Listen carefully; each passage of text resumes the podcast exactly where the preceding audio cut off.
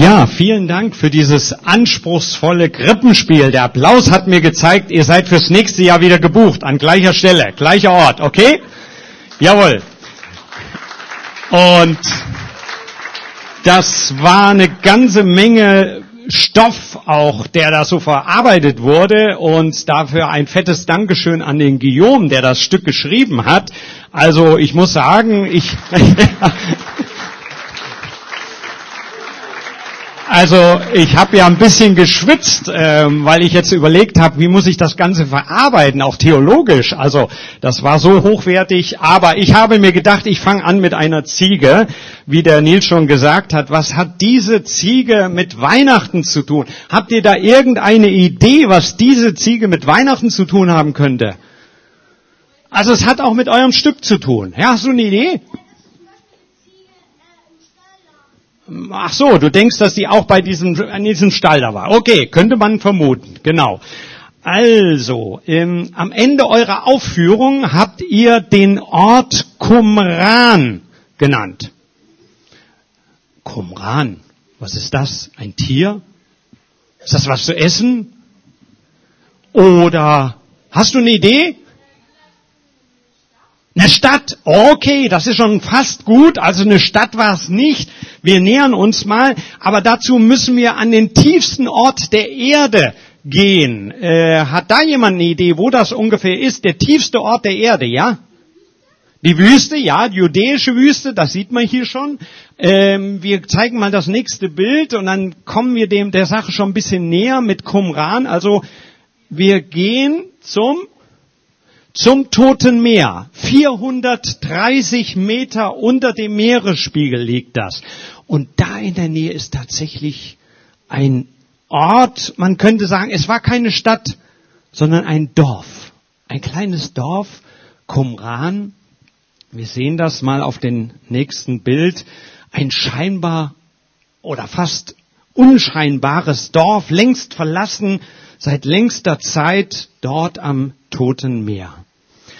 Bis, bis dann tatsächlich 1947, und das habt ihr in eurem Stück ja auch genannt, etwas passiert ist. Und das hat dann tatsächlich auch mit einer Ziege zu tun, beziehungsweise man, es wird immer ein Geheimnis bleiben. Ob es wirklich eine Ziege war, die der Beduine Mohammed et Dieb von einem Stamm der Beduinen, ob er diese Ziege gesucht hat, weil sie ihm entlaufen war, ob er sie mit einem Stein aufschrecken wollte, so erzählt man sich, und dass sozusagen er in eine Höhle einen Stein geworfen hat, um die Ziege sozusagen aufzuschrecken, man wird es nie letztlich sagen können. Aber Fakt ist, dass er in dieser Höhle dieser Beduine, als er entweder die Steine geworfen hat oder was anderes passiert ist, Schriften entdeckt hat. Uralte Schriften. Und man weiß bis heute nicht, ob es damals in diesen Höhlen Schmuggelware versteckt wurde oder nicht. Vielleicht hat der Beduine tatsächlich nur Schmuggelware verstecken wollen dort und gar keine Ziege suchen wollen, wie auch immer, egal ist es. Er hat Tonkrüge entdeckt und das sehen wir mal, was typisch war für die damalige Zeit, dass man alte Schriftstücke in solche Tonkrüge packte. Und das ist auch wieder interessant, dass schon im Propheten Jeremia in der Bibel steht, der war schon längst vor dem Jesaja oder beziehungsweise nach Jesaja unterwegs. Da heißt es, so spricht der Herr Zebaoth, der Gott Israels, nimm diese Schriftstücke, diese Urkunde, also den versiegelten Vertrag, und bewahre sie in einem Krug aus Ton auf, damit sie lange Zeit erhalten bleiben. Und das Interessante ist, 1947 fand nicht nur der Beduine, sondern ganz viele Forscher danach, denn da kam ein Stein ins Rollen. Ganz viele Forscher haben die Höhlen um Qumran herum entdeckt und gesucht und man hat eine Menge Fragmente, so kleine Stücken von Schriftstücken gefunden und die blenden wir auch mal ein. Insgesamt waren das um die 25.000 kleine Fetzen. Manchmal nur ein Buchstabe drauf, manchmal ein ganzer Satz. Und die wurden untersucht. Viele waren aus Pergament, das ist Tierhaut. Heutige Untersuchungsmethoden können, da kann man sogar herausfinden, ob dieses Pergament aus einer, von einer Ziege war oder von einem Rind. Auch das ist heute möglich. Und das heiße, trockene Klima in dieser jüdischen Wüste hat all das aufbewahrt. Und dann, dann kam die Krönung von dem Ganzen. Und das schauen wir uns auch hier an. Nämlich ein Sensationsfund, dass man eine ganze Papierrolle, sieben Meter lang, nämlich den Propheten Jesaja gefunden hat in dieser Höhle. Und das war für die Forscher begeisternd, denn sie haben mit der C14-Methode, das ist eine wissenschaftliche Methode, um das Alter von archäologischen Funden herauszubekommen, haben sie natürlich sofort geforscht, wie alt ist diese Jesaja-Rolle. Vorher war die älteste Jesaja-Rolle, stammte so vom Jahr 1000 nach Christus. Und jetzt fand man heraus, diese Jesaja-Rolle war über 2000 Jahre alt reichte also bis vor die Geburt von Jesus Christus. Und die spannende Frage war jetzt, weil ja immer wieder Leute sagen, Mensch, die Bibel ist so oft abgeschrieben worden und da sind so viele Fehler reingekommen, das kann doch gar nicht das eigentliche Wort Gottes sein. Das sind doch Menschen gewesen, die daran gearbeitet haben. Ja, Menschen haben daran gearbeitet. Aber die spannende Frage war, stimmt dieser alte, dieser uralte Text mit den Texten überein, die da 1947 und danach sozusagen in Bibelbestand war. Und man hat tatsächlich herausgefunden, bis auf wenige kleine Fehler war der Text identisch. Und ist der Text identisch. Und das war eine, Fest, äh, eine, eine Faszination natürlich für viele Christen erstmal, weil sie gesagt haben, ja, die Bibel ist Gottes Wort für uns. Das ist aber auch für die Forscher hochinteressant gewesen und es treibt sie bis heute an. Deswegen habe ich mir vor kurzem hier dieses äh, Spezialausgabe von National Geographic besorgt. Äh, in Hamburg am Bahnhof findet man auch hier in Schwerin. Habe ich jetzt gerade gestern noch eins nachbesorgt weil diese Qumran-Rollen so viel Sprengstoff enthalten, wie es wenige archäologische Funde des 20. Jahrhunderts haben. Diese Funde gelten als die spektakulärsten Funde. Und dann habt ihr einige Verse aus diesem Jesaja-Rolle schon zitiert und ich möchte da auch noch mal was aufgreifen von, wir blenden mal ein, Jesaja 1, Vers 3. Und jetzt wissen wir alle, warum Ochs und Esel in unseren Krippen immer wieder vorkommt. Denn da heißt es wirklich, ein Ochse kennt seinen Besitzer und ein Esel die Futterkrippe seines Herrn, aber Israel erkennt nichts. Mein Volk kommt nicht zur Einsicht. Das ist der einzige biblische Grund, warum tatsächlich in den Krippen immer wieder diese beiden Tiere aufkommen.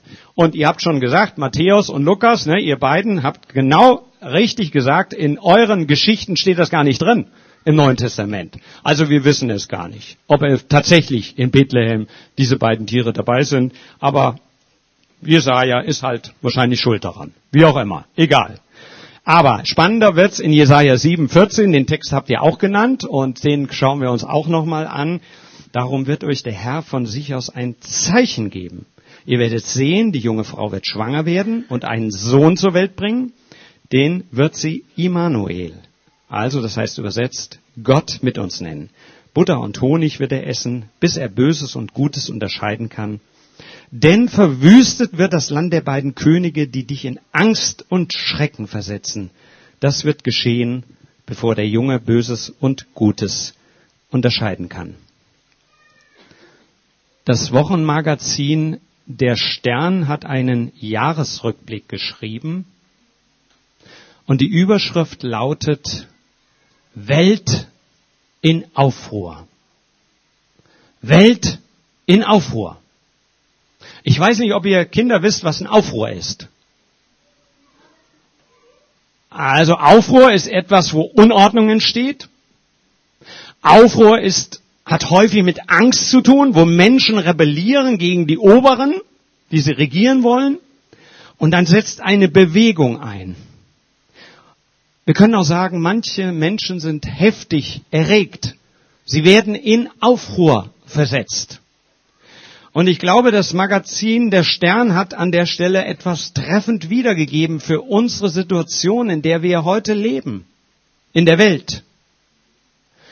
Kriege, die wieder neu entfacht werden, Mächte, die sich verschieben, Herrscher, die auftreten und sich zu Herrschern aufspielen. Auch ein gleichnamiges Buch von Herfried Münkler lautet Welt in Aufruhr, die Ordnung der Mächte im 21. Jahrhundert. Und ich glaube, das kennzeichnet unsere Zeit und manchmal auch unsere persönliche Situation. Ich weiß nicht, ob bei euch jetzt in den letzten Tagen es nur friedlich in der Familie zuging. Also ich verrate euch nicht alles, was bei uns abging. Wie auch immer. Aber manchmal sind wir selber im Aufruhr. Und ich glaube, die Botschaft des Jesaja bleibt aktuell bis heute. Hier geht es um zwei Könige, die die anderen in Angst und Schrecken versetzen, die sich zum Herrscher aufspielen über andere und die damit Angst auslösen. Und Jesaja hat eine Botschaft, dass ein Kind geboren wird, eine Frau schwanger wird und dass dieses Kind, was dann geboren wird, sozusagen die Herrschaft der beiden Könige beenden wird. Und das ist etwas Zeitloses. Immer wieder spielen sich Herrscher auf und meinen, die Starken zu sein. Aber die Könige sind gekommen und sie sind alle wieder gegangen. Alle mussten sie irgendwann abdanken, spätestens mit ihrem Tod.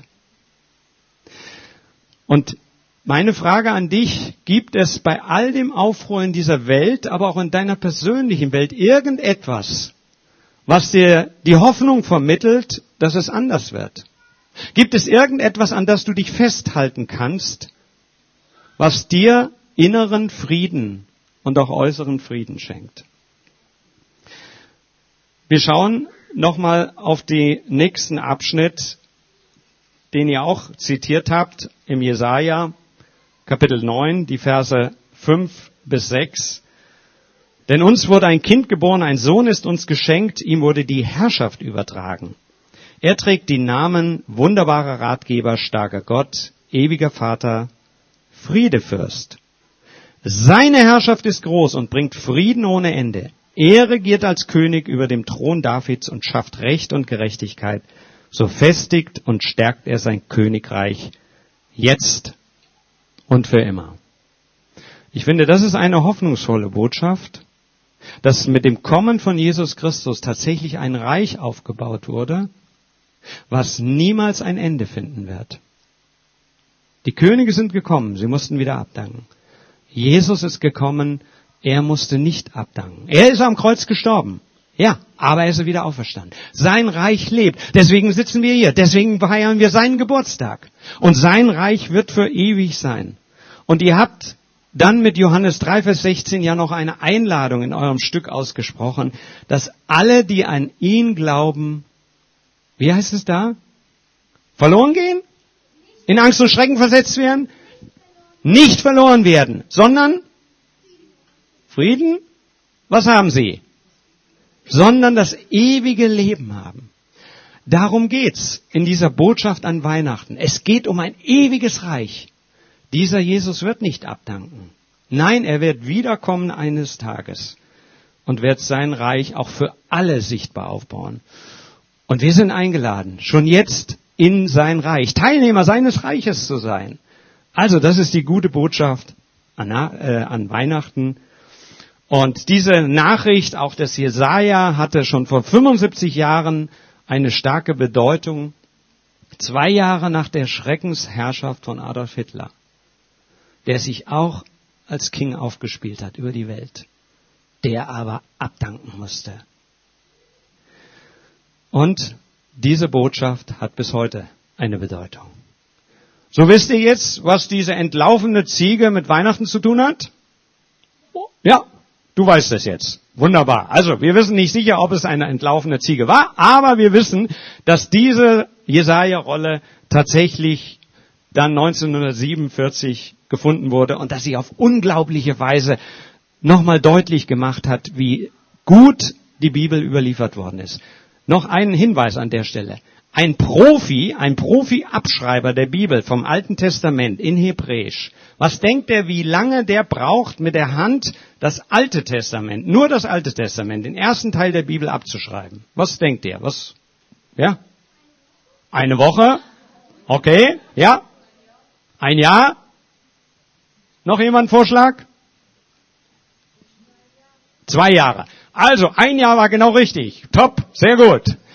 Also, da wurde tatsächlich vor kurzem eine Umfrage gemacht bei einem Profi-Abschreiber in Jerusalem, der das bis heute macht. Und dann wurde er auch noch gefragt, was ist, wenn du einen Fehler machst? Da wird genau geguckt. Da gucken drei, vier Leute drauf und lesen das komplett durch, prüfen. Und wenn da Fehler gemacht werden, wird diese Rolle beerdigt. Sie kommt nicht in den Umlauf. Also an dieser Stelle können wir uns freuen, dass die Bibel gut abgeschrieben worden ist. Und so wünsche ich euch allen ein, ja, von Gott gesegnetes Weihnachtsfest, ein hoffnungsvolles Weihnachtsfest. Egal, ob dein persönliches Leben gerade in Aufruhr ist oder nicht. Dass du weißt, da ist ein Immanuel geboren, ein Gott mit uns. Und das kann uns an diesem Weihnachtsfest begleiten und dafür bete ich jetzt noch. Vater im Himmel, wir danken dir für diese gute Nachricht. Wir danken dir, dass deine Botschaft wirklich gründlich überliefert worden ist und dass wir uns darauf verlassen können. Wir danken, dass du in diese Welt gekommen bist und dass du uns deutlich gemacht hast, dass Gott mit uns ist, dass er sich nicht von unserer Erde verabschiedet hat, sondern dass er uns Hoffnung gibt und Liebe gibt neuen Frieden gibt, wo Dinge in Aufruhr geraten sind. Und du weißt, wie jeder Einzelne von uns jetzt Weihnachten feiert. Das ist ganz unterschiedlich. Vielen von uns geht's richtig gut. Andere haben Angst vor der Zukunft. Andere haben Herausforderungen durch Krankheiten. Stellvertretend für uns alle möchte ich, ja, oder für diejenigen, die davon betroffen sind, möchte ich dir Lena nennen, die gerade gestern ins Krankenhaus gekommen ist. Wir beten darum, dass du ihr wieder Heilung schenkst, auch der ganzen Familie jetzt Ruhe und Gelassenheit über dieser Situation, wo das Weihnachtsfest ganz anders gekommen ist als geplant. Und auch andere sind davon betroffen. Wir beten für die Krankenpfleger und die Ärzte, für die Polizisten, für all die, die jetzt über Weihnachten auch arbeiten, zum Wohl anderer. Segne du sie auf andere Weise. Und danke jetzt für diesen Gottesdienst und für alle Gottesdienste, die heute weltweit stattfinden werden. Amen.